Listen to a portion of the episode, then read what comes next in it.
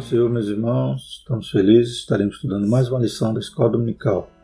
Vamos estudar a lição 9 na Revista dos Adultos, que o título é O Avivamento Pentecostal no Brasil. Tema do trimestre Aviva a Tua Obra, chamada a Escritura ao Quebrantamento e ao Poder de Deus, revista comentada pelo pastor Elinaldo Renovato. Então, nós temos estudado na lição passada a respeito do avivamento no mundo, então vimos alguns exemplos, né? claro que não foi um estudo exaustivo sobre todos os avivamentos, mas vimos alguns exemplos que antecederam aquele avivamento na Rua Azusa. Né? Isso ali em Topeca, né? Naquele, no Instituto Bíblico Betel, né? a partir do estudo da palavra, então é algo que tem embasamento bíblico, os irmãos leram a palavra, estudaram, buscaram e receberam a promessa, receberam o batismo do Espírito Santo ali passou né, até Texas, daqui a pouco chegou em Los Angeles, na Rua Azusa, foi até Chicago, né, na, na realidade o avivamento se espalhou por todos os Estados Unidos e, muita, e outras partes do mundo. E de Chicago, dois homens tiveram essa experiência, né, o Narving e Daniel Berg, e Deus né, os comissionou a vir ao Brasil, ao estado do Pará, onde começou ali, iniciou o avivamento no Brasil, que culminou né, com a formação da Igreja Assembleia de Deus, que é um dos frutos desse avivamento iniciado lá nos Estados Unidos, e nós fazendo parte dela temos a responsabilidade de manter esse fogo aceso, glórias a Deus. O texto diz: Os que ouviram foram batizados em nome do Senhor Jesus, e impondo-lhes Paulo as mãos, veio sobre eles o Espírito Santo e falavam línguas e profetizavam. Atos 19, 5, versículo 6. Verdade prática, Deus derramou o grande avivamento pentecostal no Brasil. Ele pode avivar mais uma vez o seu povo. Glórias a Deus. Né? Então, esse texto é bem sugestivo, pois mostra Paulo ali chegando em Éfeso né? e encontrou um grupo de irmãos que haviam sido batizados no batismo de João, mas nem conhecia a respeito do Espírito Santo. Então eles ouviram, né, Paulo explicando a respeito do Espírito Santo, foram batizados e também Paulo impõe a mão sobre eles e eles recebem, né, veio sobre eles o Espírito Santo, começaram a falar em línguas e profetizar. Então esse texto é bem expressivo, né, pois demonstra que o batismo é algo, né, uma experiência posterior à salvação, né, distinta da salvação mostra também que existe mais de um batismo, tanto o batismo nas águas como o batismo com fogo, né, o batismo no Espírito Santo, e mostra a evidência inicial do falar em línguas e dos dons espirituais que foi profetizar. Além disso, demonstra né, que Paulo chegou em um lugar que eles ainda não tinham ouvido falar. Foi o que aconteceu com Daniel Berg e o Naving aqui no Brasil. Os objetivos da nossa lição são mostrar que o movimento de atos se repete no Brasil, pontuar o nascimento do novo movimento e explicar a expansão do avivamento pentecostal. O texto bíblico se encontra em Atos, capítulo 19, de 1 a 7.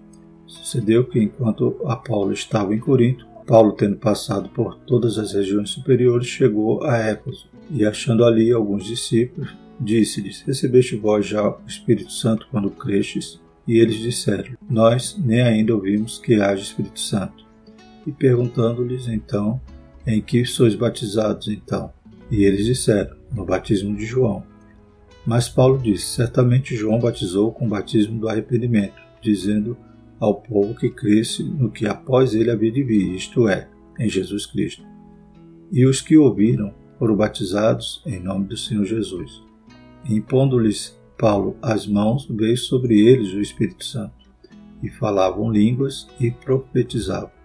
Estes eram, em todo, uns doze varões. A introdução diz o seguinte: A chegada do movimento pentecostal no Brasil mudou a realidade espiritual deste país, de forma questionável e irreversível em termos de liturgia, proclamação do Evangelho manifestação do poder de Deus, com sinais, prodígios e maravilhas. Então, Pentecoste não foi apenas uma experiência nova, mas ele realmente né, trouxe esse avivamento para a nossa nação, pois houve toda essa mudança né, em relação à liturgia e à proclamação do Evangelho. Então, um dos frutos do avivamento é exatamente né, esse desejo de evangelizar, desejo missionário. Isso né, foi gerado lá nos Estados Unidos, nesses homens que foram por todo o mundo, né, inclusive esses dois que chegaram até o Brasil, também o fundador ali da, da Congregação Cristã do Brasil, que chegou ali no sul do país. Então a gente percebe que né, gera essa transformação. E haja vista que o, o quanto né, os evangelhos cresceram através do pentecostalismo. Além de tudo isso, né, como diz aqui na lição, manifestação de poder, sinais, prodígios de maravilha e a transformação social. Né? Quantas pessoas que estavam à margem da sociedade encontraram a Cristo, foram transformadas, louvado seja o nome Senhor. Vindo dos Estados Unidos, os missionários da Leonberg e Unaving chegaram em terras brasileiras em 1910. Por instrumentalidade desses servos, Deus iniciou o maior avivamento espiritual em terras brasileiras. O avivamento pentecostal no Brasil é o que estudaremos nesta lição. Primeiro tópico: o movimento de Atos se repete no Brasil. Pentecostes entre os salvos. Em Atos 19, 2, há uma pergunta do apóstolo Paulo para os discípulos em Éfeso. Recebeste vós já o Espírito Santo quando creste? Essa pergunta também pode ser feita assim. Tendo crido, recebeste o Espírito Santo? E também recebeste já o Espírito Santo depois que crestes? Então, essa pergunta é bem intrigante, né? pois a gente percebe que Paulo já conhecia né, o Evangelho, Jesus já havia se manifestado a ele, já havia revelado muitas coisas, e ele sabia que o Espírito Santo é aquele que nos convence, pecado, a justiça do juízo. Então, quando creu, é claro que Paulo não estava falando desta ação do Espírito Santo, pois ele está dizendo algo posterior a crer. E a gente só crê, né, nossa natureza outrora né, ela estava em depravação total. Só quando o Espírito Santo né, revive o nosso livre-arbítrio que nós conseguimos escolher a Deus. Ele nos convence, mas ainda podemos resistir. Mas quando não resistimos, nos rendemos a Jesus e o aceitamos como Salvador, ou seja, quando cremos. Paulo está dizendo, depois disso, depois dessa experiência que o Espírito Santo operou em suas vidas, pois o próprio Paulo é que vai nos ensinar que a salvação é pela graça, mediante a fé. Então, Paulo está aqui se referindo a uma experiência seguinte. Após crer, as modalidades da mesma pergunta revelam um fato de acordo com o contexto do trecho de Atos 19, de 1 a 7. Os discípulos de Éfeso foram batizados em nome do Senhor Jesus, isto é, já tinham a fé salvífica. Em seguida, receberam o batismo no Espírito Santo por imposição de mãos. Então, a gente vê toda essa sequência, né? Então, a gente vê que há distinção. Eu creio, depois foi batizado em águas e depois foi batizado no Espírito Santo. Vimos a evidência, falar em línguas, como em outros textos de Atos, né? isso é o que nos dá base bíblica para crermos que a evidência inicial do batismo do Espírito Santo é o falar em línguas. E nós vimos também eles profetizaram, louvado seja o Senhor. Então, a dotação de dons espirituais. Então vemos ali o revestimento de poder do Espírito na vida daqueles homens. E podemos né, distinguir claramente né, que são experiências distintas, né? Salvação, batismo nas águas, batismo no Espírito. Segundo subtópico, plenitude do Espírito Santo. Como vimos em lição anterior, há duas experiências distintas no livro de Atos dos Apóstolos: a experiência da salvação e o batismo no Espírito Santo. Em Atos 19, vemos essas duas experiências de maneira muito clara. Primeiro os discípulos foram batizados em água, depois receberam o Espírito Santo com imposição de mãos. Esse recebimento teve evidências físicas de línguas e profecias. Atos 19:3. A experiência do batismo no Espírito Santo é tão distinta da salvação que aquela pode ser identificada fisicamente, por meio de línguas como confirmação do dom de Deus. Foi o que aconteceu com os discípulos em Éfeso. Então isso também a gente vê lá em Atos 2, Atos 10 e agora em Atos 19. Isso de forma né, explícita, está claramente lá dizendo que falaram em outras línguas. E de forma implícita a gente vê em Atos 8 e 9. Né? Samaria, a gente vê também que houve alguma evidência ali visual que até aquele mágico queria comprar aquele dom né, de pôr a mão e os crentes receberam o Espírito Santo, como aconteceu lá em Samaria. Em Atos 9 a gente vê Paulo, né, a experiência do apóstolo Paulo, que depois ele vai dizer até que falava mais língua do que os coríntios. Louvado seja o nome do Senhor. Em Atos 2,38, quando as pessoas veem ali os discípulos falando em línguas, né? Aí Pedro diz, e disse-lhe Pedro, arrependei-vos e cada um de vós seja batizado em nome de Jesus Cristo para perdão dos pecados e recebereis o dom do Espírito Santo. Então esse dom está falando do batismo, né? a gente vê é a evidência então inicial, biblicamente, ao falar em outras línguas. Terceiro subtópico, chamados por Deus. Algo semelhante aconteceu aqui no Brasil, por intermédio de Daniel Berg e Gunnar Wing. Pela direção de Deus, os dois missionários suecos chegaram ao Brasil em 19 de novembro de 1910. No início do século XX, predominava a existência das igrejas históricas ou tradicionais. Consequentemente, havia muitos cristãos que experimentaram a salvação em Cristo, mas nunca haviam experimentado o batismo no Espírito, tal qual os primeiros crentes em Atos. Deus usou Daniel Berg e Gunaving para mostrar a esse cristão que eles não podiam mais ignorar a pessoa bendita do Espírito Santo. As experiências gloriosas de Atos dos Apóstolos passariam a se repetir em terras brasileiras. Era possível ser um cristão com mais fervor espiritual. Então, o que aconteceu lá em Éfeso aconteceu aqui também no Brasil. Já havia algumas igrejas, porém não ouviram falar né, dessa experiência do Espírito Santo do batismo. Glórias a Deus. E havia né, toda a formalidade dessas igrejas nos seus cultos, como diz no livro de apoio. Né? Havia a liturgia formal, sem espaço para expressões de adoração avivada, como acontecia em Atos. Né? Então, era essa liturgia, essa forma, imitando né, as igrejas da Europa. Isso haveria de mudar com a chegada né, daqueles dois homens que trouxeram a chama do avivamento ali da Rua Azusa, experiência a qual estiveram lá na cidade de Chicago, nos Estados Unidos. Segundo tópico, o nascimento de um novo movimento. Primeiro subtópico, a pregação do avivamento pentecostal. A pregação dos missionários chamou a atenção das igrejas tradicionais, causando incômodo e preocupação. Eles não foram bem aceitos pelos pastores das igrejas históricas. A irmã Celina de Albuquerque, membro de uma igreja tradicional, aceitou a mensagem do batismo do Espírito Santo e tomou a decisão de ficar em casa orando a Deus para que ele confirmasse que aquela doutrina estava correta. Assim, a irmã Celina Albuquerque recebeu o dom de Deus e por isso é considerada a primeira brasileira batizada no Espírito Santo em nosso país. Então, os missionários chegam sem falar português, né, vão para um hotel, depois né, conseguem ajuda ali do pastor da igreja batista, vão morar no porão e a igreja começa a avivar, né, as pregações chamam a atenção, porém os pastores e os líderes daquela igreja não aceitaram aquela nova doutrina a respeito do batismo Espírito Santo. Conforme o texto aqui diz que essa irmã né, que acolheu, essa irmã que, que orou, pediu a direção de Deus e recebeu o batismo também. Então temos o registro dessa como sendo a primeira pessoa batizada com o Espírito Santo no Brasil. Outros irmãos se juntaram a ela e foram também batizados no Espírito Santo. Felizmente, a direção da igreja da qual esses irmãos faziam parte, né, que era a Igreja Batista, não concordou com aquele avivamento espiritual. Promoveu uma reunião para confirmar quem estaria de acordo com a mensagem dos missionários. Nessa reunião, nove irmãos se levantaram. Né? Então, alguma, talvez haja alguma incorreção. Né? O livro de apoio diz que são 19. Então, 19 irmãos se levantaram, podemos dizer assim, e foram convidados a deixar a igreja. Assim inicia uma história de perseguição que marcaria o movimento pentecostal no Brasil. Então, o movimento pentecostal não começou assim de forma harmoniosa, ou seja, sendo aceito. Pelo contrário, né? É rejeitado e, além de ser rejeitado nesse princípio, também vai ser perseguido. Muita perseguição.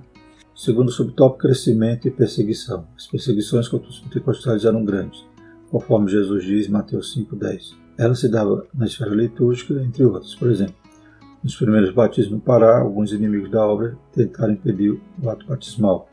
Há registro de que um deles até sacou um punhal para investir contra o missionário Gunnar Wingre, foi a irmã Celina que impediu o crime, jogando-se na frente do meliante. Outros registros mostram que em Mosqueiro, no interior do estado, uma casa de pregação foi cercada e apedrejada. Os crentes tiveram de sair para se proteger. Histórias como essa são abundantes no desdobramento do movimento pentecostal no Brasil. Entretanto, o Senhor deu muito livramento ao seu povo. Salmo 34, 7. Então, Inclusive, depois os batismos eram realizados à noite no rio e havia toda essa perseguição. Havia toda a dificuldade dos missionários, pois não sabiam falar a língua. Gunnar Ving começou a receber aulas, Daniel Berg trabalhava e o dinheiro servia para pagar essas aulas de português. E à noite Gunnar Ving ensinava Daniel Berg. E Daniel Berg trabalhando em fundição, depois sendo comportor, né, ou seja, vendendo bíblias e pregando. Então, não foi fácil, né? Não era algo que eles saíram da sua nação. Primeiramente, eles estavam nos Estados Unidos, né, também buscando trabalho, é claro. Eles não foram atrás né, do batismo, eles estavam ali como imigrantes devido à crise né, que havia ali na Suécia e estavam ali trabalhando e tiveram essa experiência ali em momentos distintos ali na cidade de Chicago e depois tiveram a chamada, né? Deus disse para onde eles iriam, né? havia profecia até com quem o navio iria se casar e tudo se cumpriu. A profecia dizia que eles iam para Pará. Depois que eles foram descobrir onde é esse tal de Pará, descobriram que era no norte do Brasil e vieram para cá. Eles não vieram atrás de conforto, de luxo, pelo contrário, eles foram abnegados, né? deixaram tudo e vieram servir ao Senhor aqui na, na nossa nação. Muito sofrimento, muita dor, mas, aleluia, a Bíblia diz que aquele que leva leva a semente chorando gemendo, né, trarão consigo, né, os seus molhos, louvado seja o Senhor, e eles conquistaram, né, coroas no céu, graças a essa obra maravilhosa. Não só eles, é claro, mas todos os crentes que, aleluia, pegaram ali no arado para ir junto com eles fazer essa obra. E havia os sinais, né? Os sinais seguirão os que creem. Terceiro subtópico, curas divinas. Se houve perseguições e dificuldades no início da obra, também houve intervenções gloriosas de Deus na vida de seu povo. O Diário de um Pioneiro, obra escrita pelo missionário Kunavingre, veja o seguinte relato. Irmã cura... Uma irmã foi curada de uma enfermidade incurável nos lábios, no lábio. Uma irmã foi curada de uma enfermidade incurável no lábio. Um homem paralítico que estava moribundo e não podia mais falar foi curado e veio depois para nossos cultos. Uma criança que estava moribunda com febre foi curada. Um homem de idade que sofrera com hérnia por nove anos foi curado. Um outro homem que havia estado enfermo muitos um outro homem que havia estado enfermo muitos meses com febre e tinha todo o seu corpo inchado foi tanto foi tanto curado como batizado com o Espírito Santo. Ele também recebeu o dom de profecia. Um homem que viu seu filho morrer tomou imediatamente nos braços e começou a invocar o nome do Senhor. Veja, imediatamente a criança voltou à vida. A esposa, quando viu o que aconteceu, se entregou ao Senhor. Esses são alguns dos muitos sinais poderosos que marcaram o avivamento pentecostal no Brasil. Eram sinais de Deus confirmando a pregação dos nossos pioneiros. Então, essa palavra é verdadeira, né? Os sinais seguirão os que creem e também mostra aqui no Marcos 16, 20 que e por onde os discípulos iam pregando, Deus ia confirmando a palavra com sinais. A palavra com sinais, louvado seja o nome do Senhor. Então, Deus é fiel. Aleluia. Se Ele mandou os missionários vir para cá, Ele garantiu, Ele confirmou a obra através de milagres e sinais.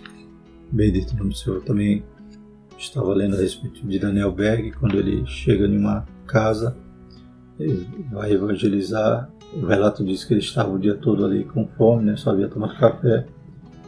E ele chega naquela casa para evangelizar e a mulher né, bota ele para correr, né? xinga ele, já tinha ouvido a forma que ele estava ali evangelizando, provavelmente a liderança né, já estavam alertando, né, lideranças espirituais, os católicos, a igreja católica já estava alertando né, aqueles perturbadores, né, como acontecia com, com Elias, né, havia um perturbador de Israel. E a mulher xinga Daniel Berg e fala: Não, não quero ouvir nada, não, sou herege, vai embora. E ele sai, né? mas Deus incomoda ele retornar, ele bate na porta de novo e ele pergunta para a mulher: Não tem alguém aqui que está precisando de oração, né? Deus me deu essa, essa direção que era para orar por alguém. Aí a mulher né, cai em si, chora, né? E pede para ele entrar e apresenta sua filha que estava ali com câncer, já desenganada pelos médicos. Louvado seja o Senhor, ele ora e Deus faz um milagre ali, né? As forças da menina voltam, a menina se levanta, pede comida e a mulher então percebe que Deus havia curado e se rende ao Senhor Jesus, ela é sua família, bendito é o nome do Senhor. E Daniel Berg então evangeliza, né? Prega o Senhor e quando vai saindo, aí Daniel Berg a barriga já roncando, aí a mulher lembra, oh, eu estava tão alegre que esqueci de perguntar se eu não queria almoçar. Glórias a Deus. Então Deus cuidava do seu servo e Deus também confirmava a palavra com sinais. Bendito é nome do Senhor. Se nós nos dispormos a fazer a obra dessa maneira também, é claro que Deus já tem feito e vai continuar fazendo maravilhas. Né? E toda a palavra de Deus é confirmada, toda a sua promessa, né? esse revestimento de poder que nós buscamos, que nós cremos, que nós já recebemos, é exatamente para isso, para pregar com autoridade e com poder. Bendito é o nome do Senhor. Terceiro tópico, a expansão do avivamento pentecostal. Primeiro subtópico, o modelo centrífugo. O avivamento espiritual fez com que nossa igreja no Brasil buscasse um modelo de crescimento centrífugo, ou seja, de dentro para fora, né? Então, uma centrífuga ela faz aquele giro, né, para separar materiais, né? Então sai que os materiais estão unidos ali vão a partir do movimento da centrífuga se espalhando. Bem assim a igreja, né? Ela é de dentro para fora. Ou seja, não foi de fora para dentro. Qual seria o modelo inverso a isso? Seria a igreja ficar lá entre quatro paredes esperando as pessoas virem se converter. Mas a nossa igreja cresceu porque saiu de dentro para fora. Ela foi buscar as almas, os perdidos. Começaram cultos numa casa, num pequeno salão, num bairro, numa cidade. Os pentecostais evangelizavam pelas ruas, casas, escolas, hospitais. Mais adiante, os irmãos buscavam um local mais amplo para atender a expansão da obra. E o Senhor salvava, curava, batizava no Espírito Santo. O avivamento pentecostal foi crescendo de maneira nunca vista em nosso país. Estava acontecendo o que Jesus prometeu. Mas recebereis a virtude do Espírito Santo que há de vir sobre vós, semeis testemunha tanto em Jerusalém como em toda a Judéia e Samaria até os confins da terra. Né? E tanto quer dizer né, que era para ser testemunha de forma concomitante, né? não era para começar aqui depois ir para outro lugar, não, era para ser testemunha ao mesmo tempo em todos esses lugares, tanto em um como no outro. E a Igreja Assembleia de Deus ela teve esse crescimento dessa forma. Né? Como dizia o hino, né? Cada povoado tem uma igreja. Se a gente deixar esse princípio, essa marca, né? A gente é fadado também a construir catedrais e deixar esse crescimento centrífugo de buscar as almas, esperar que as almas venham né? e criar até entretenimento para atraí-las. Que Deus tenha misericórdia. Que nós continuemos né, como primórdio da nossa igreja. Louvado seja o nome seu. Onde tiver um povoado, onde tiver um juntamento de casa, a gente estava preocupado em montar ali uma igreja. Bendito no Senhor. Foi assim que a igreja cresceu, né? e isso é fruto do avivamento. Isso é o mover do Espírito, esse desejo missionário. Segundo subtópico, um crescimento acentuado. Os pentecostais no Brasil não crescem porque buscam pessoas de outras igrejas, mas crescem porque as evangelizam e as discipulam por meio do Evangelho de Cristo. Segundo os dados do IBGE, em 2010, os evangélicos eram constituídos de aproximadamente 42 milhões de pessoas. Desse número, a esmagadora maioria é de tradição pentecostal, né? cerca de 80% dos evangélicos é dessa tradição pentecostal. Certamente a próxima pesquisa do IBGE confirmará a tendência de alta. Tudo isso foi fruto do poderoso avivamento pentecostal que Deus enviou para a nossa nação. É, então, outra forma diferenciada né, da, do nosso crescimento é que enquanto as igrejas tradicionais, né, um leigo não podia pregar, não podia né, dirigir um trabalho, né, na nossa igreja não. Né? A nossa igreja foi construída né, por homens leigos, homens mal letrados, mas que estavam cheios do Espírito Santo, glórias a Deus. É, hoje, talvez muitos desvalorizam né, a obra que esses homens fizeram, mas nós estamos altos, né, estamos né, elevados porque estão sobre os ombros desses homens. Louvado seja o nome do Senhor. E que Deus continue né, nos dando graça, direção do Espírito para manter essa chama acesa, esse avivamento. Começou no século XX, hoje já estamos no século XXI. Temos mantido aceso, mas precisamos nos esforçar, porque são muitas as intempéries que vêm contra a igreja, pessoas que não querem mais o batismo, não buscam mais, não querem nem ter compromisso com a obra de Deus, querem ser apenas consumidores. Costumo sempre citar essa, esse termo, né? aquele que chega na igreja e o culto é para ele, ele quer se agradar, ele quer sair dali alegre, satisfeito. Ele não traz nada para Deus, vem de mão vazia, quer sair de mão cheia. Que Deus tenha misericórdia, né? Possamos voltar a ser a igreja com chama no coração, aleluia, e com desejo de onde tiver, amontoados de casa, ali tem que ter uma Assembleia de Deus. Amém? Bendito o nome do Senhor. Concluindo, antes do avivamento pentecostal, em solo brasileiro, o que dominava o cenário religioso era o sistema de doutrina das igrejas históricas, que não admitia o batismo do Espírito Santo, com sinal evidente de falar em nova língua, bem como o exercício dos dons espirituais. Né? Então, a maioria era sensacionista. Essas manifestações espirituais, fundadas na palavra de Deus, são marcas do verdadeiro avivamento pentecostal no Brasil. Né? Então, essas marcas que estudamos durante essa lição, né? perseguição, mas também o poder de Deus, tudo isso né? aconteceu em todos os estados. Né? Em Sergipe, por exemplo, a nossa igreja está completando agora 91 anos, começou também com todas essas dificuldades. Né? Teve um, uma localidade chamada Escurial, aqui em Sergipe, que fica no, hoje no município de Nossa Senhora de Lourdes, e lá a igreja foi perseguida em 1945 1946. Então houve uma intensa perseguição, com muitas ameaças e insultos. Né?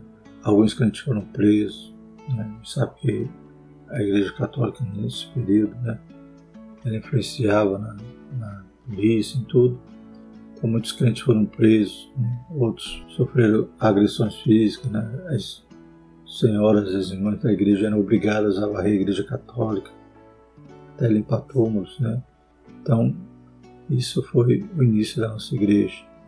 Glórias a Deus, por isso que a gente tem que olhar para o passado, aleluia, e reconhecer o trabalho né, desses homens e mulheres de Deus que, aleluia, foram abnegados, creram no seu Jesus de forma genuína, não negaram a fé, louvado do Senhor, e hoje o fruto nós estamos saboreando. Que Deus nos ajude e que nós também construamos um legado para o futuro da nossa igreja. Glórias a Deus. E que o nosso legado não seja, ó, foi aquela geração que deixou o fogo apagar. Misericórdia. Próxima lição, avivamento na vida pessoal. Vamos agradecer ao Senhor. Maravilhoso eterno Deus, te louvamos, te agradecemos pela tua palavra. Te louvamos, Pai, por Senhor ter, Pai, aleluia, sateado fogo, Pai, aqui também no Brasil, Senhor Jesus. O Senhor mandou aqueles seus dois servos, Pai, cheio do fogo do Espírito, Pai, e pôde espalhar sobre nossa nação. Nos ajuda a manter, Pai, essa chama acesa, Pai. Continuar sendo essa Assembleia de Deus, Pai. Aleluia. Que busca, Pai, aleluia, nos valados, nos becos, Pai, em toda localidade.